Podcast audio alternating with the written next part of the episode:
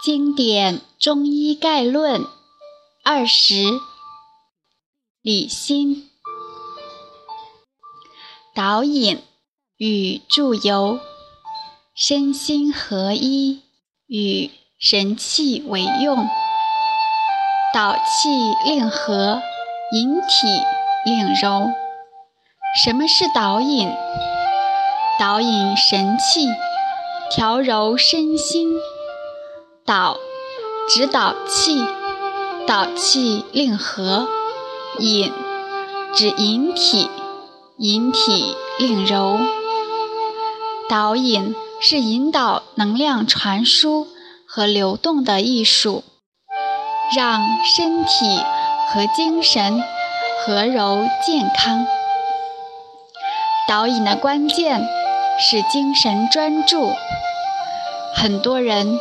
都练习过太极拳、易筋经、八段锦或者鹤翔桩等气功，这些都是通过舒缓的身体动作，达到精神内守、气血和调的状态。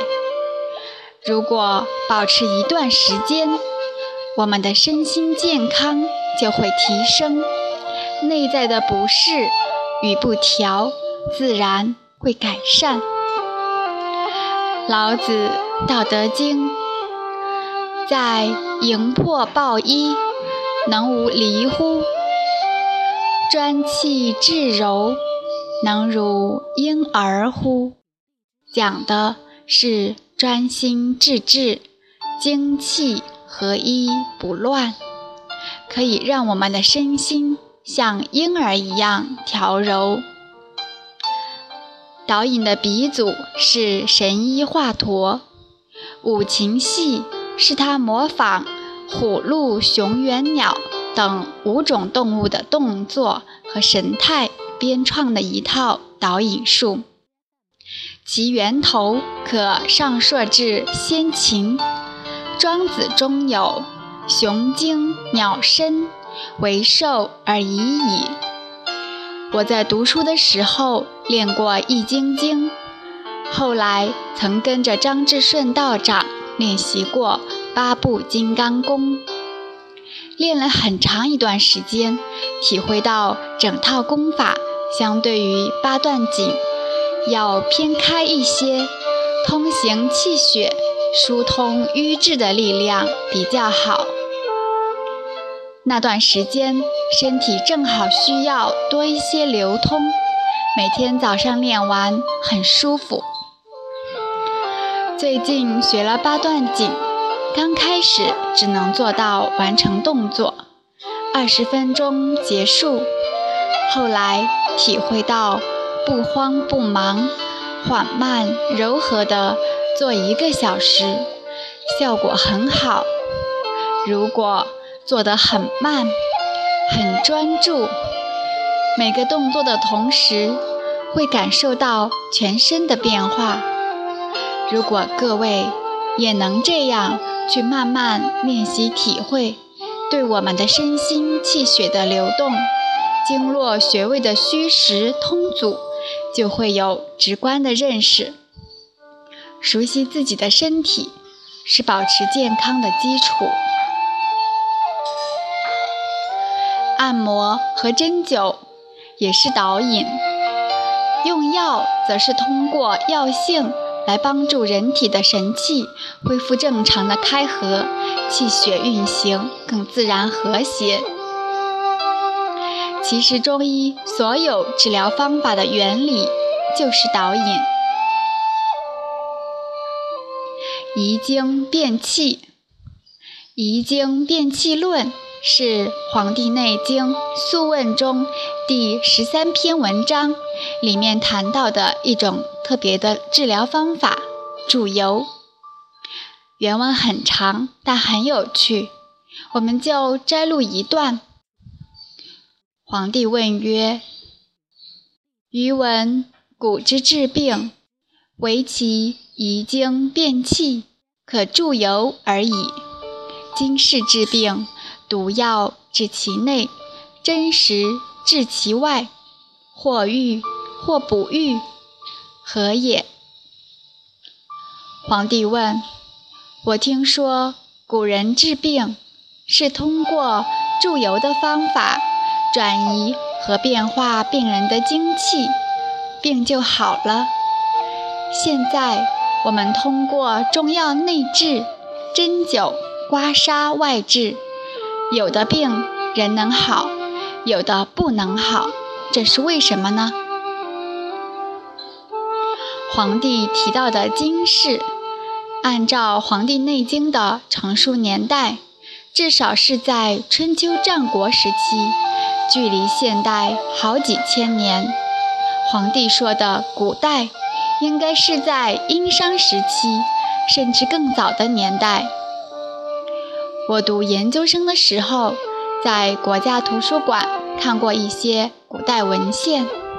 那个时代是以招魂附魄为国之正事，很有意思。我们现代世界的主流都是以发展经济、招商引资为国政大事。古人为什么会把看起来很虚的招魂附魄为国之正事呢？《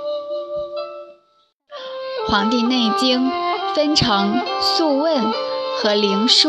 两部分是黄帝与岐伯、鬼搜屈、伯高、少师、少虞、雷公六臣平素问答之书。岐伯是那个时代的有道之人，皇帝恭请岐伯为臣，尊为天师，帮助他治理天下。天师在古代就是大巫师。有帮助君王通神明、传天道的责任。古代的帝王都自称天子，圣旨上开头第一句话是“奉天承运，皇帝诏曰”，也就是说，古代的君王权力的源头是天道。作为天子，治理国家的原则是顺应天道。从人类的文明史来看，最早的首领都是大巫师，或者修行很高的宗教领袖，因为只有他们能够奉天承运。慢慢的，人类的思想、文化、社会活动发展到某个阶段，社会化的人群取代了自然的个体，群体意识。和文化规范成为人类的主导操作系统，能与自然交融对话、通神明的个体越来越少，成为了一些特定的职业阶层：天师、观星师、祭司，在这个阶段成为各地域、各民族的代表性人物。天师、祭司。都是古代的资深修道人或者方术传承者，他们的作用是把光传递给俗世的人，在能量和信息层面来调整人与自然、人与社会和人与自我的关系。这个话题很长，我们先放一放。往下看，岐伯对曰：“往古人居禽兽之间，动作以避寒，阴居以避暑，内无倦木之类，外无身患之形。此恬淡之事，邪不能深入也。故毒药不能治其内，真实。”不能治其外，故可移经注油而已。当今之事不然，忧患源其内，苦行伤其外，又失四时之从，逆寒暑之宜。贼逢数至，虚邪朝夕，内至五脏骨髓，外伤孔窍肌肤。所以小病必甚，大病必死，故祝由不能移也。岐伯回答：古代的人居处自然，与禽兽相系，天气冷了自然会活动，热了就搬到阴凉的地方，内心没有太多依恋和喜好，疲累其心，也不会因为求官升职而劳乏其形。这个时代叫做。恬淡之事，每个人都活得快乐、安心、淡然，邪气不会深入人体，所以不需要吃药扎针，移经注油调整神气就可以了。接下来，岐伯又解释了为什么当代的人注油效果不好的原因。他说：“现代的人啊。”就不是这样的了，内心忧患很多，每天忙碌劳累，伤害身体，生活不顺应四时的季节变化，寒温逆乱，正气先虚弱了，虚邪贼风，各种外邪趁虚而入，内犯五脏骨髓。外伤孔窍肌肤，所以小病必重，重病必死。病情不再仅仅停留在神气失常的层面，所以单用注油那已经变气的方法就不能医好了。上士闻道，勤而行之。有一年，我们住在福建的一个道观里，道观里收养了一个小女孩，正在读小学。有一天，她发烧了，于是我给她开了一副药，结果到下午还是没退，感觉有些奇怪，详细询问了发病前的经过。小朋友说，前一天放学后和同学去坟地玩了。然后就不舒服，发烧了。这就是过去说的邪病，属于神气被干扰了，草木之际就不合适了。正好我的朋友陈医生也在，他有祝由科传承，了解情况后，拿起一杯白水，掐上剑诀，念了十几秒咒语。然后让小朋友把水喝下，他当晚退烧，第二天就上学去了。这就是祝由科，自元代即列入太医院十三科。拿现代观点来解释，就是接通和改变患者的能量信息场，依靠祝由师专一的精神，稳定的念力。以符咒的声音或图像所接通的信息能量场来治疗各种疾病。祝由科对祝由医师要求很高，目前在道家系统还有专门的传承，需要有师傅传授，学生必须遵守戒律。还有一年。我们和一位百岁的道教龙门派的师傅住在终南山里一个月。师傅的弟子许道长带我们去采一种叫鹿寿茶的草药。那天一共去了六个人，采药的地方是没有人烟的荒山野地，在一片小树林里，我们采到了很多。当时。感觉这个地方有些阴暗潮湿。回住处之后，除了道长，大家都有些不舒服。三个头痛，两个还呕吐。我也头痛，但不厉害。还有些心神不定，心中懊恼，觉得神受到了干扰。于是去问道长，道长笑了，说没事的。本来不想告诉你们的，免得你们害怕。原来那个地方曾经有过一位男子，因为伤情自杀了。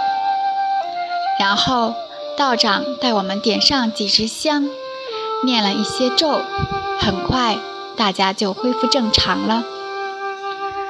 记得以前另一位道长告诉我们，道家有个说法：没有武功打不过豺狼恶人，没有法术。